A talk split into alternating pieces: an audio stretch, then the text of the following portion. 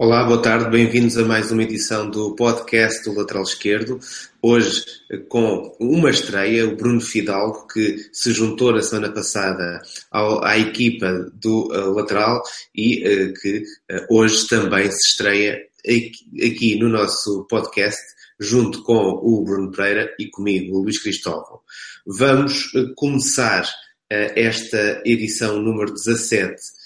focando-nos em Espanha e mais concretamente na equipa da Real Sociedade, que uh, ontem empatou com o Barcelona, mas,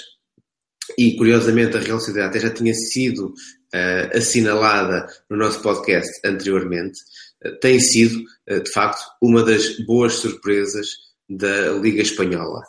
Começava por, então, dar as, as boas-vindas ao Bruno Fidalgo e perguntar-lhe dentro desta equipa da Real Sociedade, daquilo que tu viste no jogo de ontem frente ao Barcelona, quais são os pontos uh, que tu uh, destacas como, vamos dizer, os mais atraentes? Uh, boa tarde. Eu, antes de mais, gostaria de, de, cumprimentar todos aqueles que nos estão a ouvir e, e aproveitar também a oportunidade para, para agradecer o convite e, e dizer que é com muito gosto que, que me junto a vocês. Relativamente à Real Sociedade, aquilo que me parece foi que foi um jogo a roçar a perfeição. Foi, foi, realmente magnífico aquilo que eles apresentaram ontem.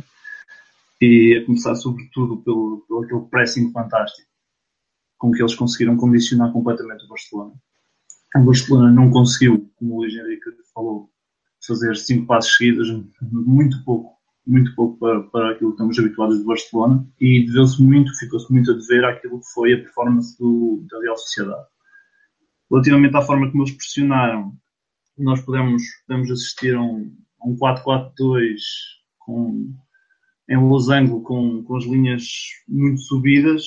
condicionar completamente a, a primeira fase de construção desde, desde o guarda-redes. E depois também foram muito competentes quando, quando tinham a bola. Apesar de terem sido uma, uma equipa bastante agressiva com bola, foram também uma equipa que soube pausar o jogo e soube, soube gerir bem os ritmos de jogo. E acredito que também teve aí a chave do sucesso, porque uma equipa que pressiona como eles pressionaram, se não fosse competente na, na gestão da bola, não, não teria tido os resultados que tiveram. Bruno, olhando para a Real Sociedade, que tu já aqui tinhas destacado também há algumas semanas, hum, diz-me eh, o que é que te parece que esta equipa traz como novidade, digamos assim, a, um, a uma ideia de jogo que está intimamente ligada pela figura do, do Eusébio Sacristano à escola de Barcelona e à escola do Cruyff. Boas. Um, antes de mais dizer que aquilo que mais impressiona na, na Real Sociedade uh, quando tem jogado contra as equipas maiores de Espanha, eu lembro, o, o, primeiro jogo que eu vi a sério deles foi, foi o jogo com o Atlético Madrid. Eles não, só, não são só uma equipa que causa dificuldades aos grandes porque não os deixa jogar. A diferença é que não é uma equipa que é hum, asfixiante ou que retira o jogo do, do Barcelona desta vez, é uma equipa que assume o jogo, que a diferença é essa. Eles pressionam para ter a bola e uma das maneiras como, como, como rebentaram com, com o Barcelona e, e antes, antes com, o,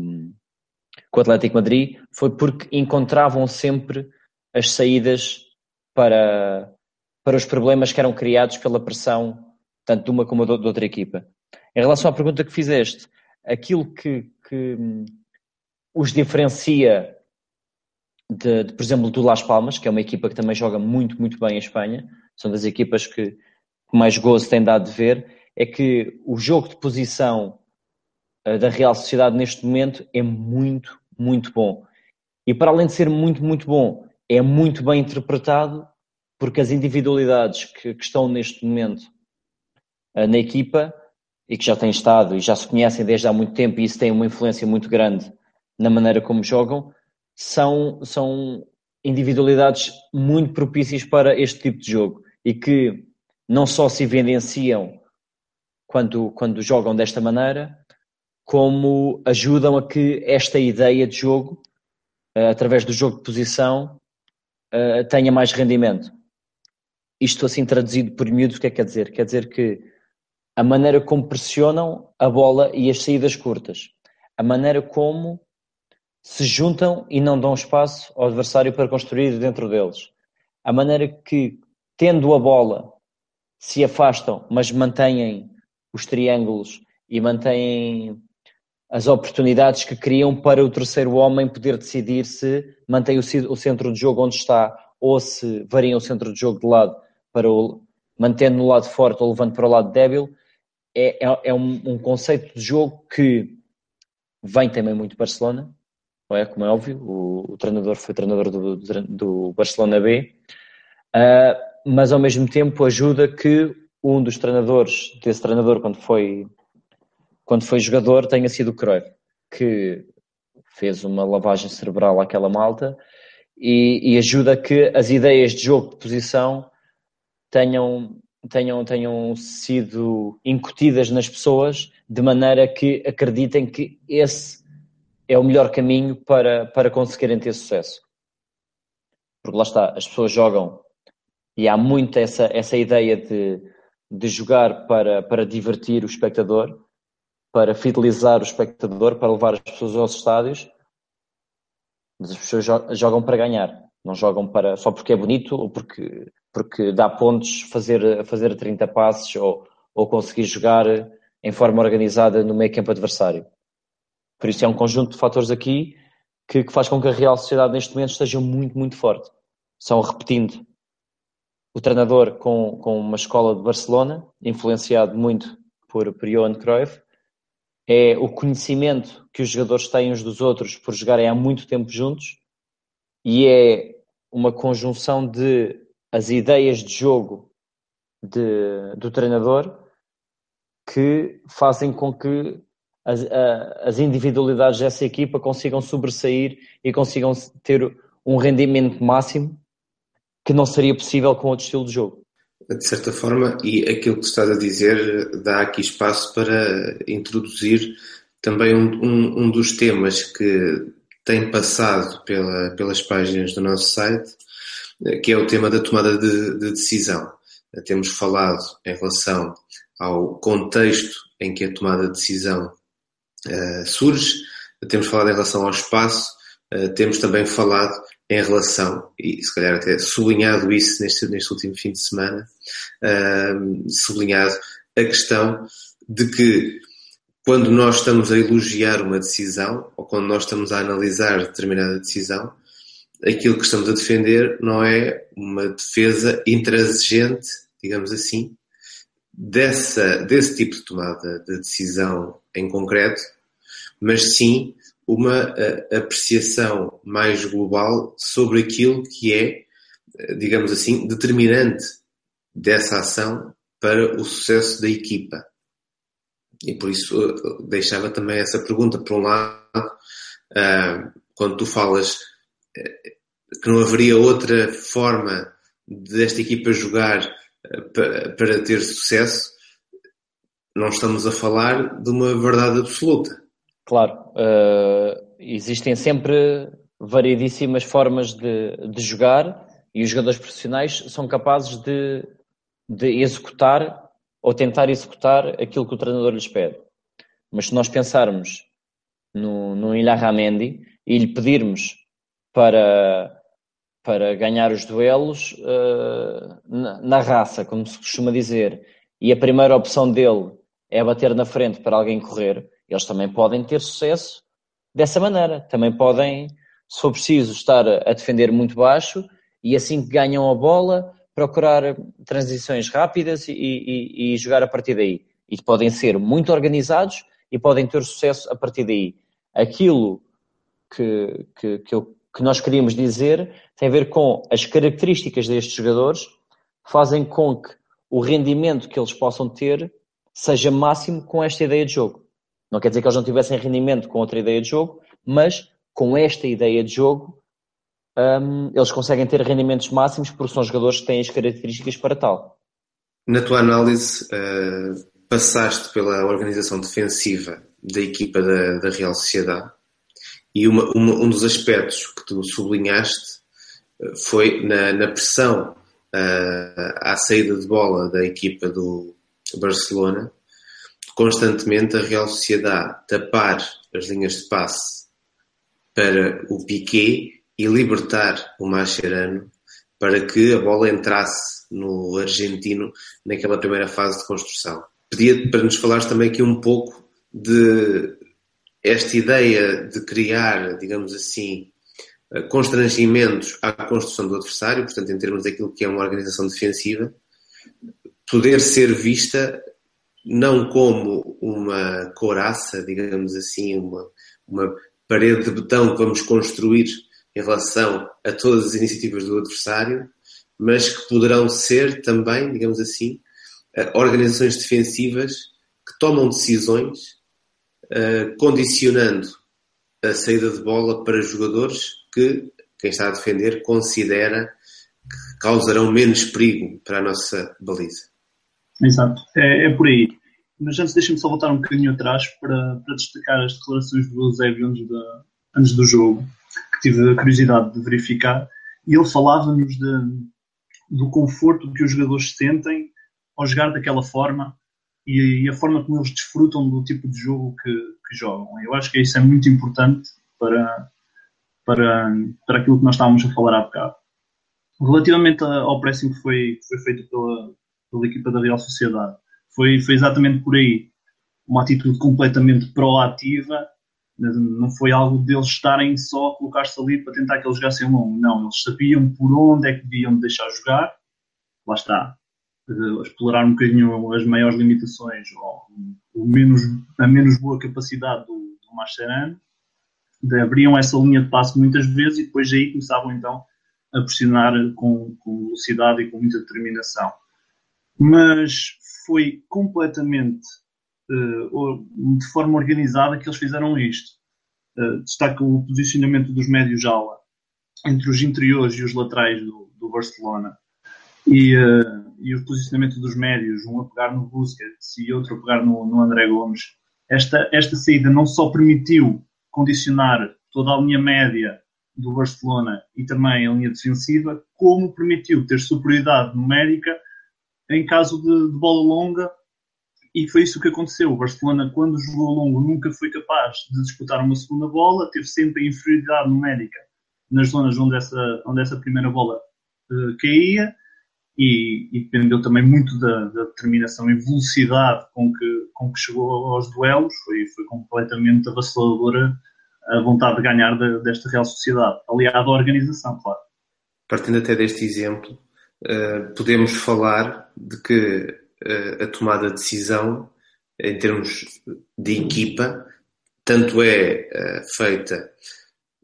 quando temos bola, como também é feita quando não temos bola. Ou seja, estas oportunidades de ação, ou as affordances, como também é, é, é o termo utilizado academicamente,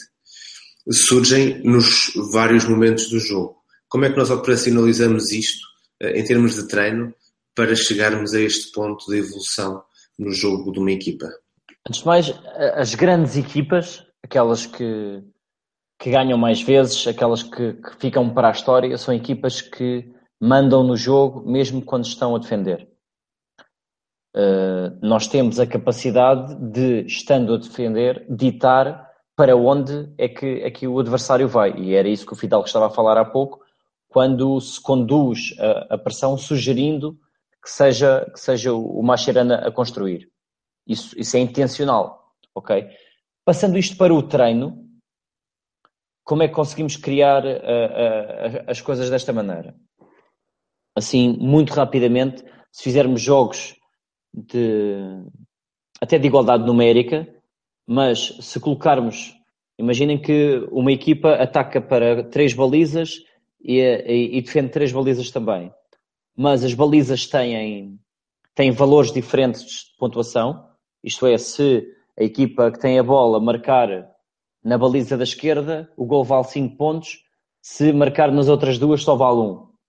Isto vai fazer com que uh, os jogadores que estão a defender essas balizas percebam que, apesar de todos os espaços serem, os espaços serem importantes, há espaços mais importantes do que outros. E no treino, se querem que seja o, o, o Mascherano, que normalmente é o central esquerdo, uh, a construir, orienta-se a pressão para fechar completamente o, o, o lado esquerdo de quem defende, ok? Para que seja o, o lado menos importante, ou aquele que nós queremos que construa, seja o, o lado direito de quem defende que está, que está a atacar. Como é que os jogadores vão, vão reconhecer isto para perceber aonde é que vão? Pode ser de várias maneiras. Pode ser através desta, desta coisa das balizas, pode ser através da conquista de espaços que eles podem ou não podem deixar, deixar construir, e pode ser apontando mesmo a um jogador a dizer que se for este a, a, a ter a bola, podem baixar para, para o deixar construir e forçar a que seja ele a decidir, forçar a condução para que seja ele a decidir, os outros todos são, são, para, são para pressionar muito mais ativamente e com, e, e, e com umas distâncias muito mais próximas. Se baixarmos isto, mais simples e que seja mais fácil de reconhecer por todos. A história de que nós já falamos há muito tempo do controle da profundidade. Se imaginemos que temos uma situação de 8 contra, contra 5, em que os 5 são o, os quatro defesas e o, e o médio centro. Não é possível uh, ter, ter um bom trabalho de treino da, da, do controle da pressão, da pressão, aliás, da, da profundidade defensiva, porque o jogador que tem a bola, em condições normais, pela, pela diferença numérica, vai estar sempre aberto, ou seja, vai ter sempre tempo e espaço para conseguir pôr a bola na, nas costas da defesa. Logo, o estímulo de subir ou descer a linha defensiva nesse exercício, dada a falta de pressão sobre o prestador da bola, o estímulo vai ter de ser auditivo ou qualquer coisa assim. Vai ter de ser uma coisa exterior àquilo que vai ver o jogo. Ou seja, dado que não há pressão no prestador da bola, que é um indicador de se a, a, linha defensiva deve subir ou baixar, conforme há ou não há a pressão sobre o prestador. Se isso não há no treino, há affordance ou, uh, se, se quisermos simplificar, a chave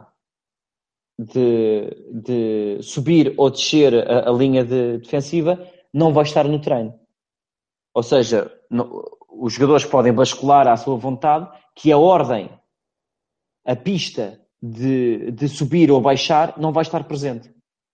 Se for, por exemplo, já um, um 8 contra 7, ou até mesmo sendo um 8 contra 5, se for com, com três defesas e dois médios, já se não houver muita largura, já vai, já vai ser possível um, haver mais pressão no,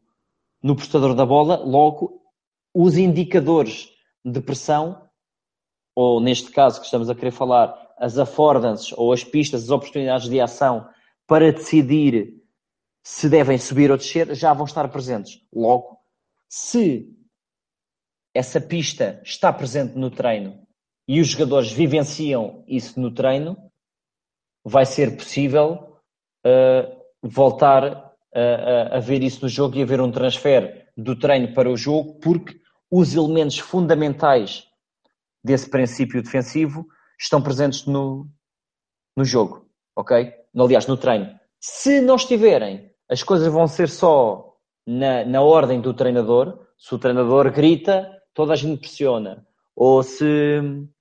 o treinador levanta a mão, toda a gente pressiona. Isto, o transfer para, para o jogo vai existir, mas vai ser mínimo. Imaginem o Benfica a jogar na, no último jogo da Champions com não sei quantos mil malucos aos berros e nem sequer o teu próprio pensamento consegues ouvir, quase, quanto mais o treinador que está a 20 ou 30 metros. Não é? Por isso, para que o jogador consiga identificar quando é que sobe e quando é que desce, esse elemento tem de estar presente no treino. Desde as formas mais complexas, como eu estava a falar, de, do 11 para 11, do 9 para 9, do, ou até de pequenas superioridades numéricas, até um, um, uma coisa mais reduzida de um 4 contra 4 com jokers, ou seja, do que for, mas que permita que quando o portador da bola não tem espaço para meter a bola nas nossas costas, nós subimos imediatamente e de forma uh, sincronizada, ou se ele tem pressão, se, aliás, se, se ele tem espaço, nós temos de baixar para controlar a profundidade e não levar uma bola nas costas. É desta forma que nós, que nós uh, trabalhamos e é desta forma que mais rapidamente mais jogadores conseguem identificar os mesmos estímulos. Porque se, se não vivencias uma, uma experiência, se for só do ouvido ou se for só do vídeo, uh, as coisas vão demorar muito mais tempo a afinar, porque se não vives, não erras, uh, estás a responder a diferentes velocidades e é isso que cria problemas e é por causa disso que muitas e muitas vezes, apesar de algumas vezes a linha subir, muitas vezes não sobem todos ao mesmo tempo e é, e é por isso que, que, que muitas vezes há golos. Uh, vem desses erros. Uma coisa que muito facilmente mostra uh, quais é que são os treinadores que treinam para a equipa toda ou só treinam para os 11, 12 que vão, que vão jogar, tem muito a ver com isto. É? Nós muitas vezes temos jogadores que estão muito afinados com pormenores destes, do controle da pressão, conforme a bola está coberta ou está descoberta, e basta haver uma lesão ou um castigo que o jogador que entra para a linha defensiva não está tão afinado com aquilo,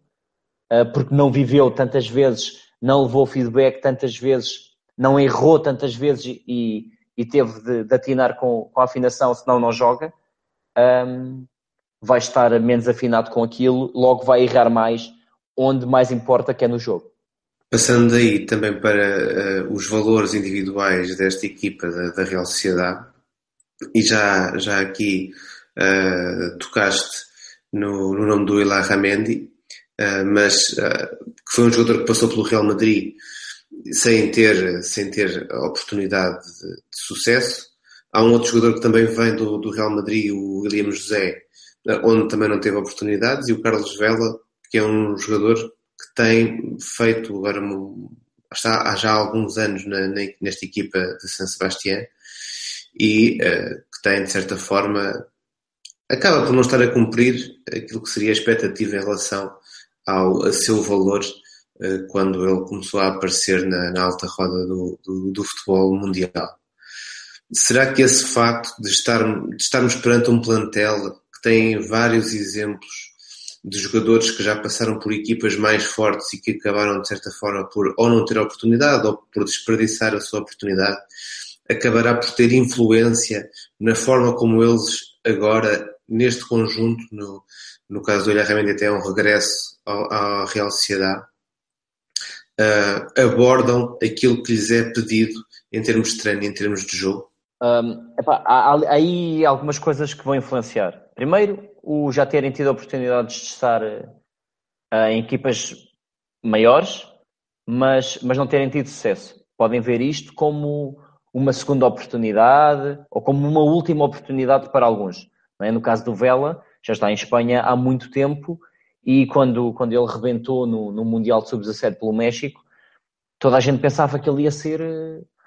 um mega craque e ganhar uh, balões de ouro e não sei o que, ia ser a loucura um, mas não chegou lá, porque facilitou e por aí fora. Aquilo que se percebe uh, que vai acontecendo é que muitos jogadores que são estrelas muito cedo,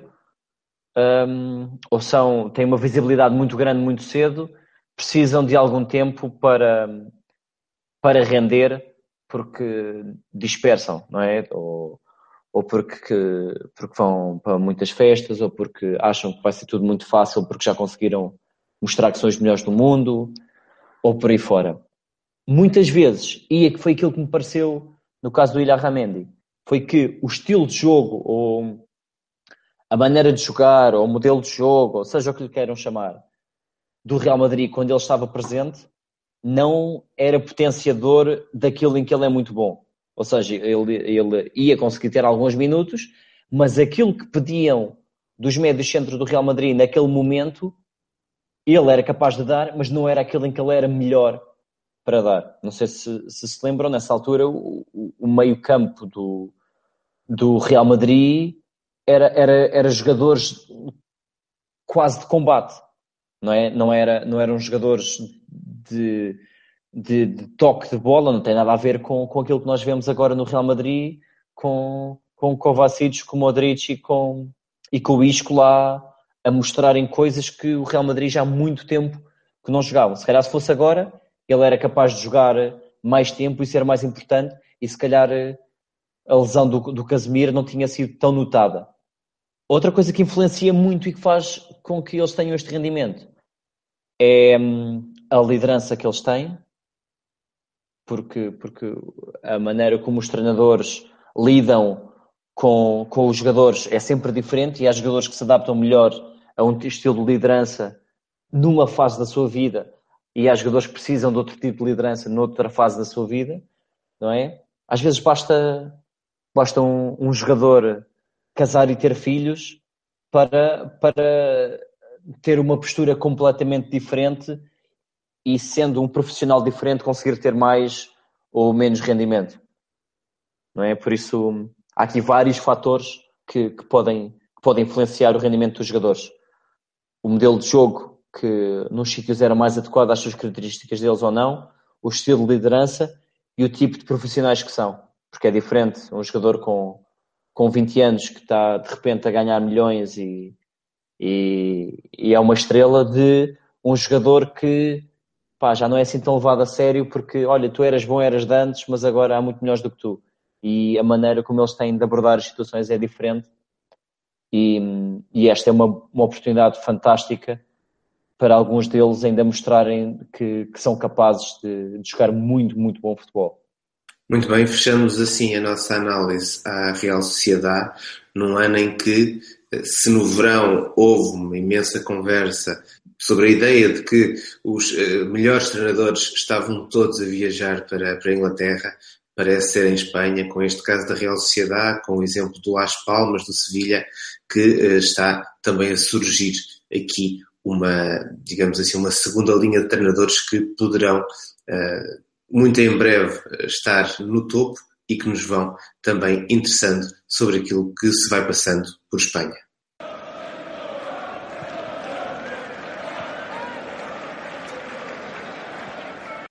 O segundo tema deste podcast é o Futebol Clube do Porto que voltou a empatar 0-0 eh, frente ao Belenenses foi tema no uh, site do lateral esquerdo a primeira fase de construção da equipa do Porto e a influência que Danilo tem nessa primeira fase de construção. O Fidalgo olhou com mais cuidado para esta partida. O que é que nos podes dizer acerca daquilo que primeiro foram as dificuldades do Porto nessa uh, primeira fase de construção uh, do seu ataque e segundo que tipo de soluções Danilo pode dar ou não dá à sua equipa? Eu, em primeiro lugar, acho que o Porto, o maior problema do Porto passa sobretudo pela, pela grande indefinição que existe à volta daquilo que é realmente o modelo de jogo da, da equipa. Parece-me que, que, que, o Nuno tem divagado bastante, eh, não só no sistema tático, mas também naquilo que pede, ao nível das dinâmicas de jogo aos seus jogadores. Relativamente à primeira fase de construção e aquilo que foram os problemas do Porto, eh, parece-me evidente que, foi a nível do posicionamento definido que, que estiveram os maiores problemas. O Porto nunca foi capaz de ligar o seu jogo de forma apoiada, acabou sempre por, eh, por tentar chegar às zonas de criação através de, do ganho das segundas bolas ou mesmo a procura da profundidade imediata e, eh, e teve a ver muito com aquilo que foram os posicionamentos definidos. Nós observamos que no momento de organização ofensiva, a equipa posicionava-se numa espécie de 4-3-3, com Corona à direita, Jota à esquerda, uh, Oliver e Otávio no meio, sendo que Danilo baixava para fazer a construção a 3. Mas nem esta construção a 3 foi bem desenhada, uma vez que os laterais nunca foram capazes de projetar uh, adequadamente, uh, nem Oliver e Otávio foram capazes de se posicionar corretamente para receber dentro do bloco uh, adversário atrás das costas da primeira linha de pressão. Acho que passou por aqui o principal problema do Porto. Não colocou nunca ninguém dentro desse espaço, o espaço atrás das costas dos avançados, e isso prejudicou imenso a equipa. o, não deu espaço aos, aos centrais para que pudessem progredir com bola, uma vez que os avançados da equipa do Bolonense não eram obrigados a garantir cobertura um ao outro, ou seja, não havia ninguém no espaço do 6, ou seja, não havia ninguém também que, necessitasse de ser coberto naquele espaço.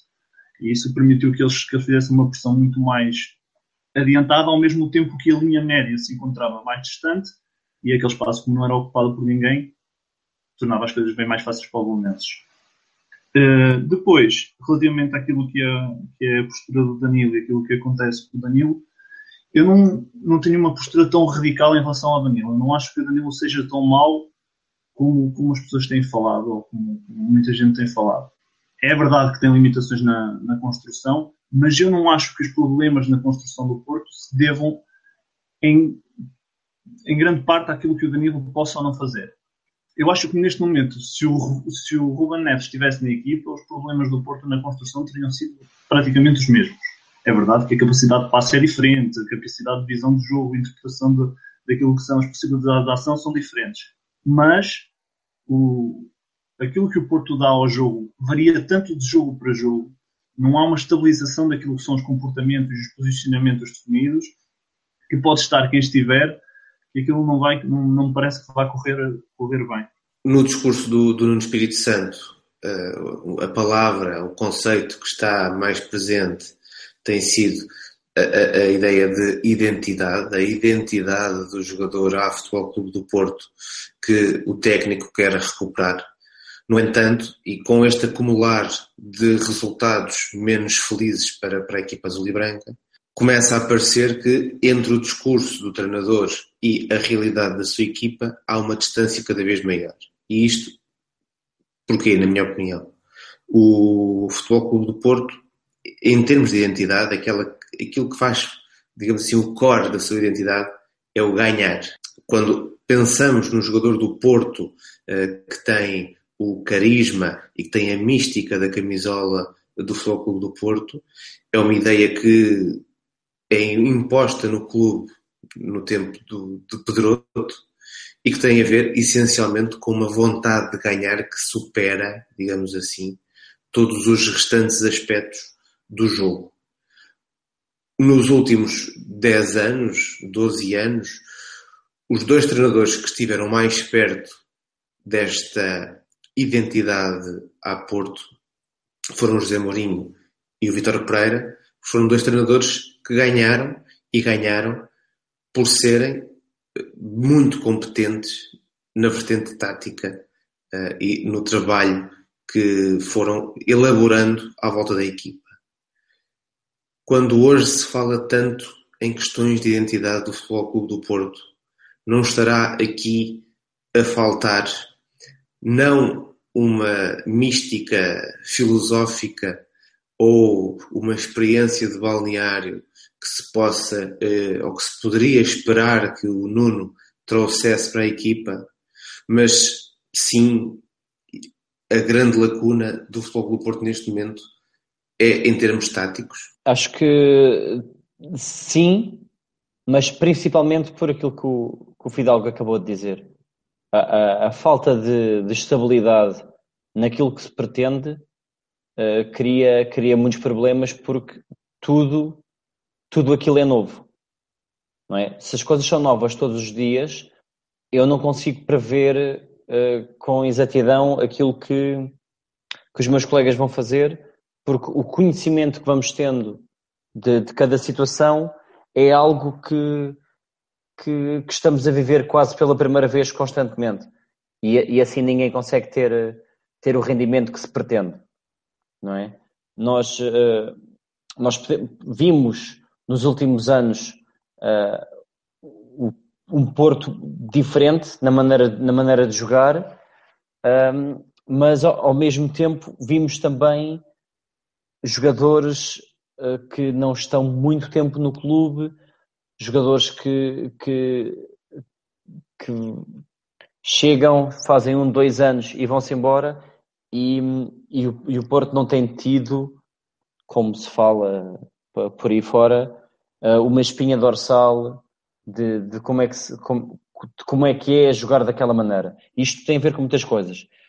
Uma das mais importantes é o variar uh, o, o, perfil do jogador que se, que se vai buscar, porque não há uma identificação, não há uma linha de nós queremos jogar desta maneira e é assim até à morte. Porque se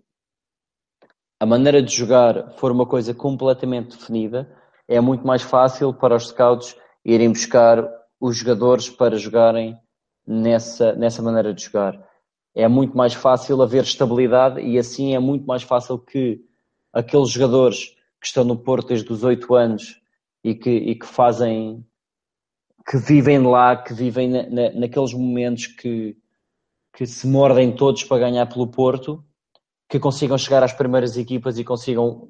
também mostrar a quem não conhece o que é que é, o que é, que é jogar a Porto, não é? Ainda há pouco o, o Fidalgo estava, estava a, a, falar da maneira como o Porto estava a criar uh, e de não haver estabilidade nisso e ter jogadores que vão jogar de uma maneira e depois vais comprar jogadores que vão jogar de maneira completamente diferente, cria muitas dificuldades. Acho que neste momento